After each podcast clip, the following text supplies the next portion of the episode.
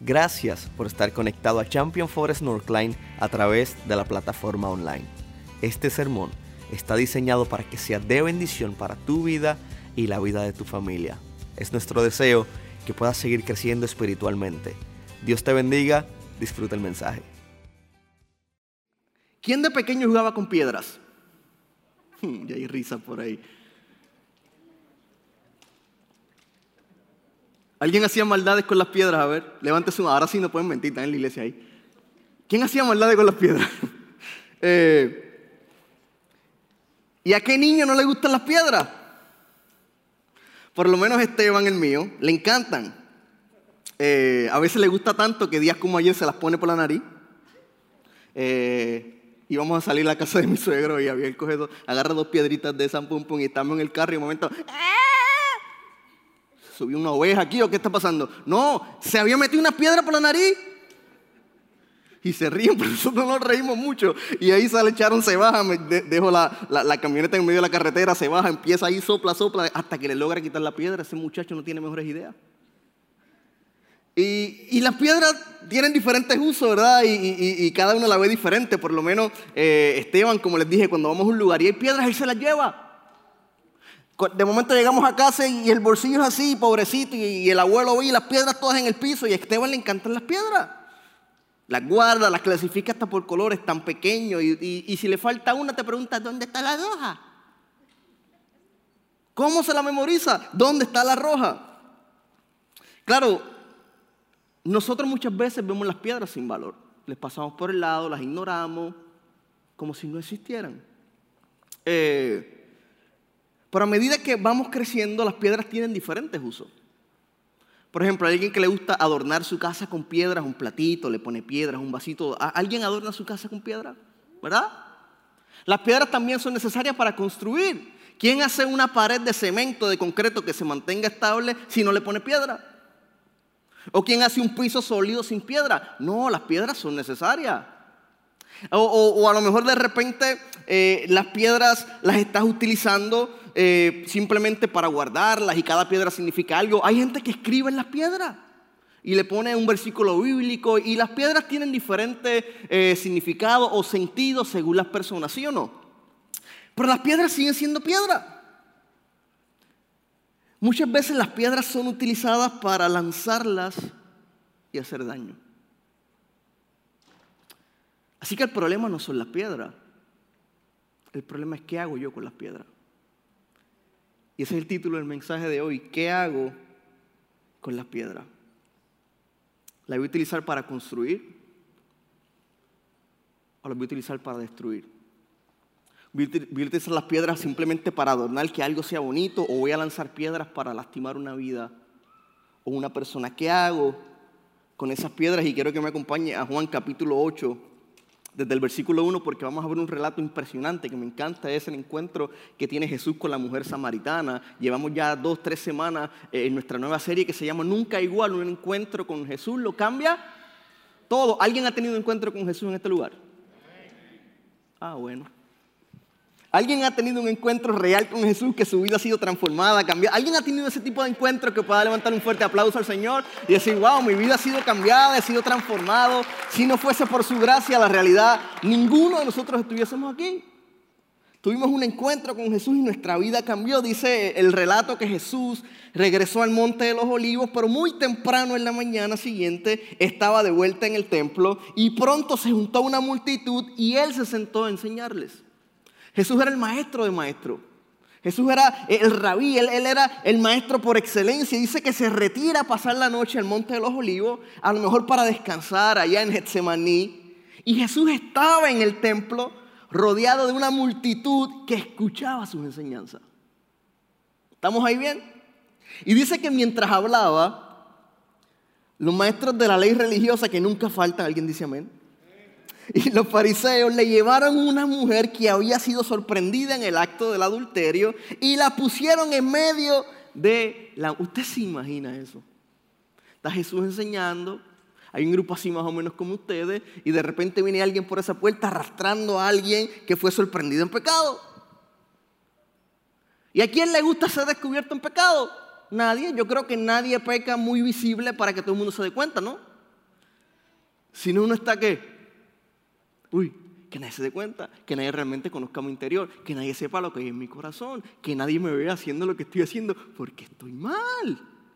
Y la realidad es que reconocemos que el pecado nos aleja del Señor, la realidad es que reconocemos que el pecado eh, está mal, que Dios no le agrada el pecado y pobre mujer la sorprende en el adulterio, la pone en el medio de la multitud. O sea, los escribas, los fariseos vinieron, estos líderes religiosos arrastraban una mujer sorprendida en adulterio. Y quiero que caiga el peso de sorprendida en adulterio porque si hay un pecado que es bien difícil de descubrir es el adulterio. ¿Por qué? Porque la gente que hace se esconde. Es algo que privado, te cambio el número de teléfono, te, doy otro email, te doy, es algo totalmente y que no me descubran. Y a la mujer la sorprendieron. Claro, se habla de la mujer, no se habla del hombre. Al hombre también lo sorprendieron. Pero los fariseos y los, maestros de la ley tenían algo en la mente. Ellos estaban tramando algo. Traen a esa mujer. O sea que se puede decir que era casada es posible que los hombres que la trajeron delante de Jesús pertenecieran al Sanedrín y que tuvieran la intención de llevarla a ese cuerpo oficial para sentenciarla. Claro, y le dicen a Jesús en el versículo 4, mm, maestro, esta mujer fue sorprendida en el acto del adulterio. Y te recuerdo que la ley de Moisés manda apedrearla. ¿Tú qué crees? ¿Sabes que muchas veces me ha pasado a mí, a lo mejor le ha pasado a usted, cuando, cuando leemos este relato, nos da rabia con esos hombres, ¿sí o no? Pero estos hombres llevaron a esa mujer al adulterio, pobre mujer, y, y, ellos tenemos que recordar que eran maestros de la ley, eran fariseos, ellos simplemente estaban haciendo cumplir la ley, no estaban haciendo nada indebido. Ellos conocían muy bien la ley de Moisés, sabían muy bien lo que decía, simplemente querían ver cuál era la respuesta de Jesús. Y nosotros decimos, esos hombres, uy, ¿por qué lo hicieron? Estaban haciendo cumplir la ley. Hacer cumplir la ley está mal, no está mal. Pero ellos querían ver qué Jesús iba a decir. ¿Qué va a decir el maestro? Era una oportunidad para ellos sentenciar el, el acto de Jesús, su conducta, lo que iba a hacer, quedar anonadados, así como que, wow, no puedo creer lo que hizo el maestro. Dice el versículo 6 que ellos intentaban tenderle una trampa para que dijera algo que pudieran usar en su contra, pero Jesús se inclinó y escribió con el dedo en el polvo. Es aquí donde vemos una de las mayores enseñanzas de la gracia del Señor. Mira, su propósito era evidente, el de los maestros. Era hacer que Jesús diera una respuesta que involucrara una violación a la ley para luego presentar cargo y sentenciarlo. Lo que estaban haciendo lo hacían muy a propósito. Ellos conocían lo que estaban haciendo. Dice que eh, basados en esta acusación, ellos estaban en el derecho de apedrear a la mujer. Basados en la ley, ellos estaban en el derecho de sentenciar, juzgar y matar a la mujer por lo que había hecho. Y ahí está, le quiere entender una trampa al maestro. ¿Sabes qué? Hay personas a nuestro alrededor que están buscando que cometamos una falta para apedrearnos. Por eso tenemos que tener cuidado con las personas que nos rodean. No vaya a ser que esté a tu lado buscando lanzarte una piedra. Y el problema no es la piedra, es mi actitud frente a la piedra. ¿Sabe? Como ellos seguían exigiéndole una respuesta, Jesús se incorpora nuevamente, dice el versículo 7, y le dijo, muy bien, por el que nunca haya pecado, que tire la primera piedra. Y luego volvió a inclinarse y siguió escribiendo en el polvo. O sea, me encanta porque Jesús en ningún momento niega el pecado de esa mujer, pero tampoco la apedrea. En ningún momento Jesús no le dice, ella no cometió ningún adulterio, pero tampoco la juzga ni la señala. ¿Sabes que a Jesús le tiende la gracia, esa única gracia que el Maestro tiende sobre nuestras vidas? Y Él dice, el que esté libre de pecado de ustedes, que tire la primera piedra. Jesús, mira, utilizó esta situación para tocarle la conciencia a los fariseos, para tocarle la mente. A ver, ustedes se creen que son perfectos. Si ustedes son libres de pecado, tiren la primera piedra. Estoy esperando. A ver, lancen las piedras, ahí están en el piso. Lancen las piedras, estoy esperando. No, no, no. Él no le dijo, la ley dice esto, tampoco le dijo, no dice esto. Jesús dijo, el que esté libre de pecado, tire la primera piedra. Y como nadie responde, él se inclinó otra vez y siguió escribiendo con el dedo. El que esté libre de pecado, que tire la primera piedra. ¿Sabes que Jesús los confronta? Los saca plenamente del lado de la ley y los lleva a un plano moral para que ellos supieran que ellos también cometían faltas. Y muchas veces nosotros que venimos a la iglesia, ¿verdad? Que estamos cada domingo, que servimos, pensamos que tenemos que ser perfectos para hacerlo y, siempre lo decimos, no hace falta perfección para servir a Jesús, hace un tu corazón que esté dispuesto a ser transformado por la gracia y la misericordia del Maestro. ¿Sabes qué? Muchas veces pensamos, yo no puedo hacerlo, yo no puedo lograrlo, me falta tanto, soy muy pecador. No, no, no hay pecado que Jesús no pueda borrar de tu corazón, su sangre transforma tu vida y te limpia. Dice que nos deja sin mancha, sin arruga. Esa es la sangre de Cristo, esa es la sangre que Él vertió en la cruz del Calvario por amor a ti, por amor a mí. ¿Alguien está agradecido por esa sangre? ¿Sabes qué? No hay pecado que pueda contra la sangre de Cristo. Su amor cubre multitud de pecados y a lo mejor hoy estás aquí te sientes demasiado pecador. Y hoy te quiero recordar, hay demasiada sangre para tu pecado. Hay una sangre que es como decía un anuncio en Puerto Rico, y limitada. Esa sangre está disponible para cada uno de nosotros. ¿Sabes qué? Jesús los confronta. Mira las piedras y dice, tírenla. Y tenemos que tener cuidado cuando juzguemos a una persona porque nos ponemos en una situación un poco difícil. Porque nosotros tampoco somos perfectos y a lo mejor piensan, uy, el pastor es perfecto. No, tampoco es perfecto, pastor. Es que yo soy bueno, sí eres bueno, pero tampoco eres perfecto. Hace falta una sangre perfecta para que limpie nuestra vida. No son nuestros méritos, no son nuestros logros, no son nuestros títulos, no son nuestras posesiones, no es lo que hemos alcanzado, es la sangre poderosa de Cristo en nuestra vida. Eso es lo único que nos limpia. Es lo único que nos hace puros. No es lo que podamos hacer, es lo que Él ya hizo por amor a nosotros. El que esté libre de pecado, tire la primera piedra. Me encanta porque nadie se escapa de esto. Si leemos Romanos capítulo 3, versículo 10, dice, como dicen las escrituras, no hay ni un solo justo, ni siquiera uno. Romanos 3:23 dice, pues todos hemos pecado, nadie puede alcanzar la meta gloriosa establecida por Dios. La Biblia es clara. Todos hemos pecado. Jesús los está confrontando y le dice, si estás libre de pecado, tira la piedra. Las piedras estaban ahí. Estaban accesibles. Sin embargo, nadie se atrevió a lanzarla. Dice que al oír esto, me llama la atención porque los acusadores se fueron retirando uno tras otro comenzando con los demás edad, hasta que quedaron solo Jesús y la mujer en medio de la multitud. Y, me fascina porque fueron confrontados, reconocen y dijeron, mm, ¿qué tal si nos vamos? La cosa se está poniendo un poco tensa. Me han confrontado a mí también, no deseo ser confrontado. Si está libre de pecado, quédate, tira la piedra. Uy, me confrontó, mejor nos vamos. Claro, se fueron primero de mayor edad. Sabemos que a mayor edad es mayor sabiduría y lo que haga el líder los otros hacen, ¿no? Nunca tus papás te dijeron, ¿y si, ¿y si fulanito se tira por el risco, tú también se tira? Y muchas veces seguimos personas así o no. Es normal tener líderes, tener gente de influencia. Es normal. Dice que desde el mayor se fue retirando y dijo, esta situación está bien difícil, me acaban de confrontar y yo no quiero ser expuesto, no quiero que mi condición sea expuesta. ¿Sabe qué? Jesús conoce nuestro corazón tal y como está. No hay nada que podamos ocultar en su presencia nada que podamos ocultar de su presencia. Se fueron retirando. Ahí se iban y entonces Jesús se incorpora de nuevo y le dijo a la mujer, ¿dónde están los que te acusaban? ¿Sabes qué? Ni uno de ellos te condenó. A lo mejor estás aquí, te sientes demasiado pecador y que te están acusando y hoy yo te quiero preguntar, ¿dónde están los que te acusan? ¿Dónde están los que dicen que no puedes lograrlo? ¿Dónde están los que dicen que tienes que ser perfecto?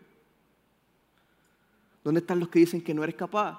¿Dónde están los que dicen que para ti no hay propósito? ¿Dónde están los que dicen que para ti no hay sentido? ¿Dónde están los que dicen que tu vida está perdida? No, yo te voy a decir dónde está. Está sentado en el trono de la gracia, aquel que dice, yo creé tu vida, te doy planes, te doy propósito, te doy perdón, amor, misericordia, gracia. Yo te quiero levantar, te quiero transformar. No hay nada que te pueda separar de su amor. Nada. ¿Dónde están los que te acusan? No estaban. ¿Sabe quién está presente? El único que podía lanzar la piedra, sin embargo, no la lanzó. Era Jesús. El único que tenía la capacidad de lanzar la piedra porque era libre de pecado, era perfecto, sin mancha, sin arruga, era el Hijo de Dios, el Mesías, el Salvador del mundo. Él pudo haber tomado una piedra y lanzársela no solamente a la mujer, sino a los fariseos y los escribas. Los maestros de la ley, sin embargo, no lo hizo. El que esté libre de pecado, que tire la primera piedra. Si yo llego a ser Jesús, yo les hubiese dicho, bueno, sí, ella es adúltera, claro, tú eres un mentiroso, tú eres un chismoso, tú haces cosas escondidas que nadie sabe, tú robas dinero a los pobres, tú eres un injusto, tú robas salario, tú haces mal esto, pero Jesús no lo hizo tampoco. Estaba en la condición de hacerlo, sin embargo, le extiende gracia a los acusadores, le extiende gracia a la mujer adúltera. Y es que la gracia del Señor siempre está presente para nuestras vidas. ¿Alguien dice amén? Claro, la ley decía hay que apedrearla, es lo que debía pasar. Jesús le dice, ¿dónde están los que te acusan? Ni uno de ellos te condenó. Y ella dice, ni uno. Y Jesús le dijo, yo tampoco, vete y no peques más. Iglesia de Northland, Jesús tampoco te, condena a ti. Él quiere levantar tu vida, quiere transformar tu vida, quiere amarte, quiere darte una nueva esperanza, quiere poner en tu vida lo que tú necesitas, quiere llenarte de su Santo Espíritu. Si usted lo cree, levante el otro fuerte aplauso al Señor, un amén, levante su mano. Yo no sé, Jesús te ama tal y como eres. Y para mí es necesario que entiendas ese mensaje. Jesús te ama tal y como eres. Ahora no te quiere dejar tal y como eres. Porque Él no dejó el relato en dónde están los que te acusan. No, ni uno, claro, dijo, ni yo tampoco, pero no lo dejo ahí. Dijo, vete y no peques más.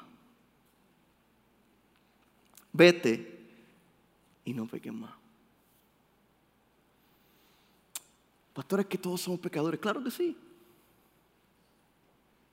Todos somos pecadores. Pero hay una diferencia muy grande entre ser pecadores y decidir vivir en pecado. Son dos cosas diferentes. Pastor, es que no puedo. Si el mismo Pablo decía, lo que quiero hacer eso no hago, lo que no quiero hacer eso hago.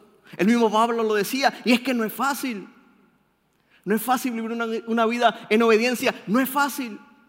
No es fácil someter nuestro corazón a Jesús. No es fácil. No es fácil negarnos a nosotros mismos y seguirlo. No es fácil. No es fácil seguir el amor del Padre. No es fácil. No es fácil rechazar los placeres del mundo. No es fácil. Sabes que tampoco es difícil aceptar el amor de Cristo en nuestras vidas. Eso no es difícil. Su gracia está presente, su misericordia está ahí para ti. Él está tocando la puerta de tu corazón. Si tú le abres tu puerta, si le abres tu corazón, Él va a entrar contigo, cenará contigo, estará contigo y te dirá, tengo una nueva esperanza para ti. No es fácil seguir a Jesús, pero no es imposible.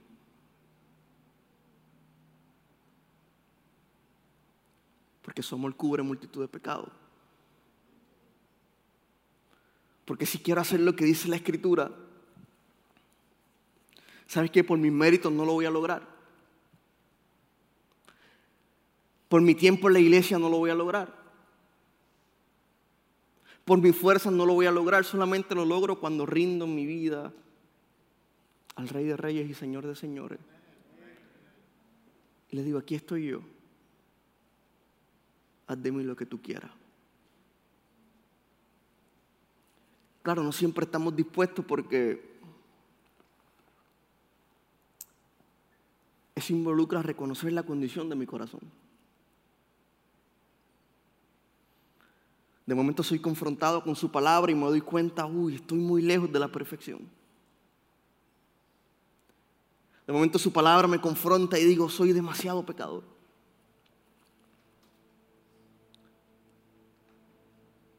Pero la sangre de Cristo siempre está ahí para ti.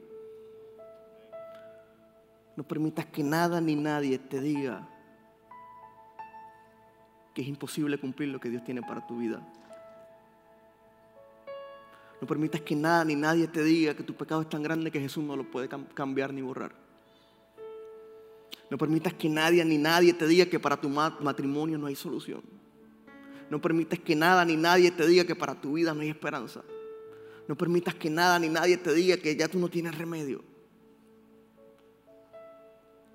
Su sangre está disponible. Todavía sigue brotando.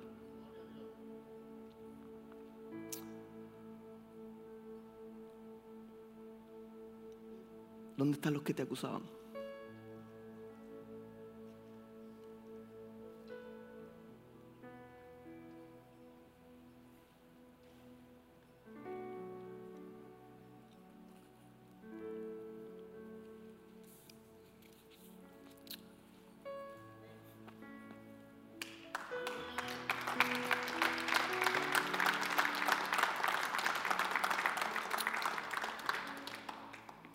¿Dónde están?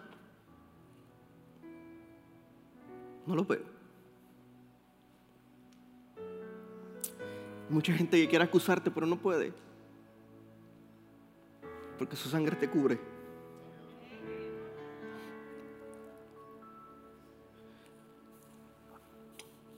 Yo tampoco, le dijo Jesús. Vete y no peques más. ¿Sabes que el Señor no acepta el pecado?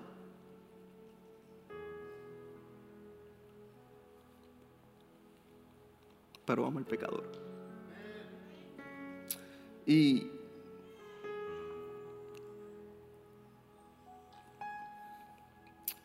a lo mejor estás aquí hoy y reconoces que también eres pecador, sabes que no estás solo. Y para enseñarte que no estás solo, mira, levanta la mano si eres pecador. Ahí no está solo. Levanta la mano si quieres ser transformado. Tampoco está solo. Levanta la mano aquel que ha tenido un encuentro con Jesús. Tampoco está solo. Levanta la mano aquel que haya encontrado con su gracia, con su misericordia. Tampoco está solo. El amor de Dios también está disponible para ti. Pero es necesario reconocer mi condición. Es necesario eh, reconocer quién soy. Sabes que a Dios yo no lo puedo engañar. Y Efesios capítulo 2 es claro, antes ustedes estaban muertos a causa de su desobediencia y de sus muchos pecados. Vivían en pecado igual que el resto de la gente, obedeciendo al diablo. Qué fuerte suena eso. El líder de los poderes invisibles, quien es el espíritu que actúa en el corazón de los que se niegan a obedecer a Dios. Y dice, todos vivíamos así en el pasado. Y todos son todos. Usted también, pastor. Yo también. Todos. Y el que dirige la alabanza, también. Y el maestro de escuela bíblica, también. Y los que sirven el niño, también. Todos, todos somos pecadores, todos estábamos destituidos, todos vivíamos así en el pasado. Siguiendo los deseos de nuestras pasiones y la inclinación a nuestra naturaleza pecaminosa por nuestra propia naturaleza. ¿Sabes qué éramos? Éramos objeto del enojo de Dios, igual que todos los demás. Por eso es necesario pedirle al Señor, Señor, examina mi corazón, revela cómo está mi vida. Mira si en mi camino de perversidad, ¿sabes qué? No está mal reconocer que somos pecadores. No, no, no. Lo contrario, reconocer mi condición de pecador me trae libertad. Alguien quiere ser libre en, en Cristo, alguien quiere ser libre en Jesús. El primer paso es reconocer que soy pecador todos, no estás solo, todos hemos sido pecados, todos vivíamos así en el pasado. Pero no puedo dejar esto solamente en reconocer que soy pecador, tengo que aceptar su gracia en mi corazón.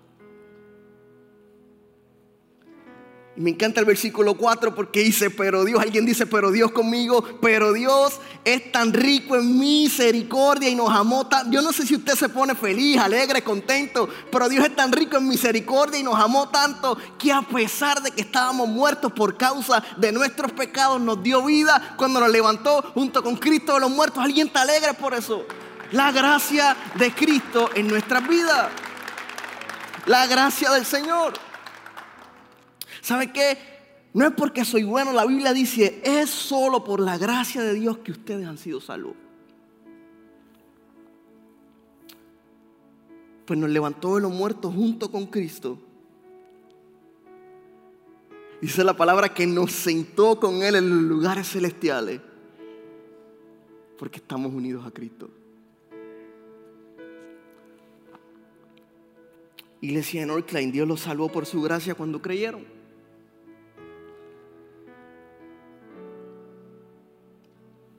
Y no nos vayamos a creer. Ustedes ni yo tienen ningún mérito en esto, sino que es un regalo de Dios. Y esa gracia está disponible hoy para cada uno de nosotros. ¿Sabes qué? Si reconoces que eres pecador, ponte de pie.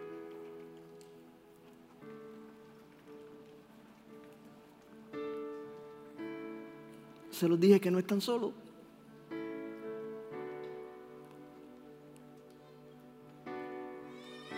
La iglesia no es un cuerpo de gente perfecta. No, está muy lejos de eso. Sin embargo, hay un desafío. Jesús te dice, yo tampoco te condeno. Ahora vete y no peques más. Uy, pastor, ¿cómo le voy a hacer? No voy a poder. Bueno, su sangre te va a acompañar, su presencia, su Santo Espíritu va a llenar tu vida. Y a veces vas a hacer cosas que no quieres hacer. A veces vas a caer, claro que sí. Vas a caer en tentación, claro que sí. Te vas a arrepentir, claro que sí. Vas a llorar, claro que sí. Lo importante es seguir hacia la meta del supremo llamamiento. No es que lo haya alcanzado todo, pero sigo hacia la meta, decía Pablo. Pablo decía, no soy perfecto, pero algún día estaré con aquel que es perfecto por la eternidad, hasta la eternidad. Algún día mi cuerpo será glorificado. Algún día me levantaré, algún día adoraré y exaltaré al Señor por la eternidad. Y sabes que ese privilegio lo puedes comenzar a disfrutar desde el día de hoy aquí en la tierra. Desde el día que aceptas a Jesús en tu corazón. Nuestro cuerpo físico muere, pero nuestro espíritu será glorificado. Y nuestros cuerpos serán transformados.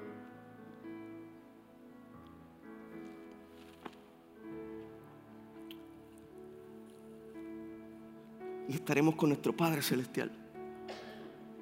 Ahí donde está, cierra tus ojitos.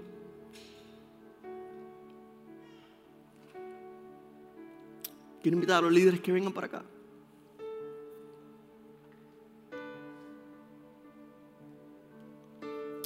Es un momento muy personal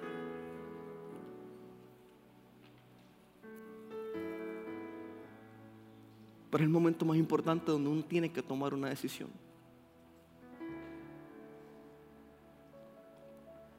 Deseo que mi vida siga como está o hoy le, doy una oportunidad a Jesús para que me cambie. Y no es fácil. ¿Sabes qué? Para la mujer adúltera tampoco fue fácil. Uy, me pillaron. Pensé que nadie se iba a dar cuenta nunca. Ay, me sorprendieron. Ahora tengo que ir y me están arrastrando. ¿Y dónde Jesús? Jesús, ¿qué vas a hacer conmigo? Claro, voy a extender mi amor, voy a extender mi perdón, voy a extender mi gracia, voy a extender mi misericordia. No te voy a condenar, sino que te voy a levantar. Jesús no está aquí para condenarte, Jesús está aquí para limpiarte, perdonarte y levantarte. Dice la palabra en Hebreos que por lo tanto ya tenemos un gran sumo sacerdote que entró en el cielo. Jesús es el Hijo de Dios. Aferrémonos a lo que creemos. Nuestro sumo sacerdote comprende nuestras debilidades. Me encanta eso. Comprende tu debilidad y mi debilidad. Él comprende nuestra debilidad. Porque enfrentó todas y cada una de las pruebas que enfrentamos nosotros. Sin embargo, Él nunca pecó. ¿Alguien dice amén? Así que acerquémonos con toda confianza al trono de la gracia de nuestro Dios. Allí recibiremos su misericordia y encontraremos la gracia que nos ayudará cuando más lo necesitamos. ¿Dónde? En el trono de su gracia. Y quiero invitarte ahí que si estás con los ojitos cerrados, que reflexiones ahí en tu vida.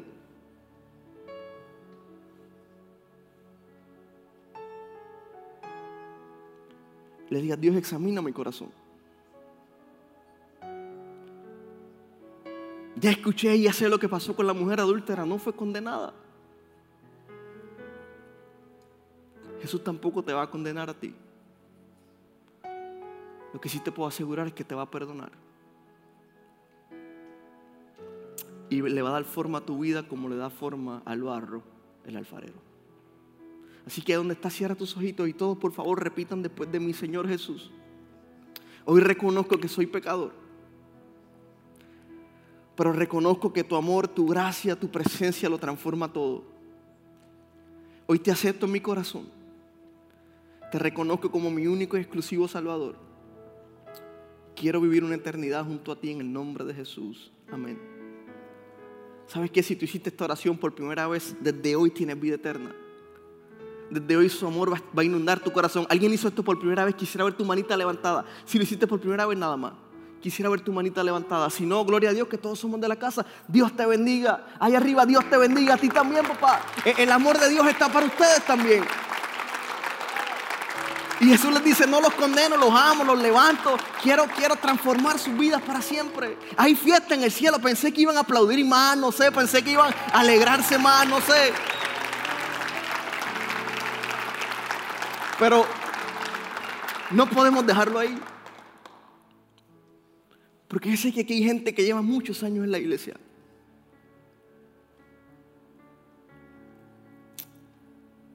Y claro, como la mujer es muy difícil reconocerlo. Pero Jesús conoce tu condición. Y aquí al frente no estamos para juzgarte. No estamos para señalarte, pues nosotros estamos en el mismo barco junto a ustedes. Pero si necesitas que hoy, si, reconoces que hoy necesitas la misericordia de Dios en tu vida, la gracia, si reconoces que hay áreas que tienes que entregar a Cristo, te voy a invitar que, que, comiences a pasar acá. Queremos orar por ti. Mira, hay máscaras, hay sanitizer, hay de todo. Claro, no es tan fácil pasar al frente porque pensamos que nos van a señalar. Y Jesús te recuerda dónde están los que te acusaban. Yo tampoco te condeno. Si tienes, necesitas oración por tu matrimonio, por tus hijos, por tu familia, si estás enfermo, una enfermedad, crisis, algo, lo que tú sientas en tu vida, te quiero invitar que por los próximos dos, tres minutos pases al frente. Simplemente queremos orar junto a ustedes, queremos levantar un clamor al Señor e interceder por tu vida. Jesús quiere hacer algo en tu corazón. Su misericordia está para ti. Cierra los ojitos y si quieres pasar al frente, pasa al frente.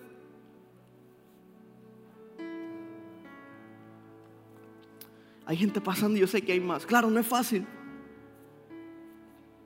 Porque voy a ser expuesto, no es fácil. Pero Jesús quiere transformar tu vida, no es fácil. Nadie dijo que era fácil. Pero su misericordia está para ti. Dios te bendiga, Lidia. Ahí iglesia, cierra los ojos. Si quieres seguir pasando al frente, pasa al frente ahí. Te paras en, en los pasillos. Queremos orar por ti. Señor, gracias por, por este tiempo. Gracias por esta oportunidad. Gracias por tu palabra. Gracias por tu presencia. Gracias Señor porque aunque hay piedras en el suelo, tú decides no tirarnos ninguna. Sin embargo, nos extiendes gracia y misericordia a cada uno de nosotros.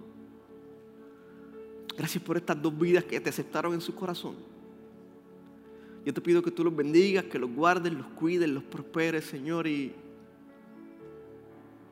vayas transformando y guiando sus vidas, Señor. Que ellos sepan que tu amor siempre está presente. Que tu amor cubre multitud de pecados, Señor. Gracias por este tiempo, gracias por este servicio. Gracias por tu presencia y por tu palabra, Señor. A ti te damos toda gloria, toda honra a ti. Levántale un fuerte aplauso al Señor. Y mientras ellos siguen orando, no importa, sigan ahí orando, tienen tiempo de orar. Si quieres pasar después del servicio, pasa. Gracias por estar acá en Champion Forest. Gracias por estar en línea. Recuerden, recomprometiéndonos segundo piso, grupos de discipulados segundo piso. Gracias por estar acá. Dios los bendiga. Nos vemos a la noche. Gracias por haber estado con nosotros hoy. Esperamos que el sermón haya sido de bendición para tu vida y que el Señor haya hablado a tu corazón. Si todavía no has aceptado al Señor Jesús en tu vida, quisiera invitarte a que hagas esta oración junto a mí, la oración más importante que un ser humano puede hacer. Repite después de mí, Señor Jesús, hoy te acepto en mi corazón y te reconozco como mi único y exclusivo Salvador. Escribe mi nombre en el libro de la vida. En el nombre de Jesús. Amén. Nosotros creemos que si hiciste esta oración, vas a poder disfrutar de una eternidad junto a nuestro Padre Celestial en el lugar que ya Él ha preparado para nosotros. Quisiera invitarte a que nos puedas acompañar a Champion Forest Northline. Para más información puedes ir a championforest.org diagonal Northline. Dios te bendiga, te espero la próxima semana.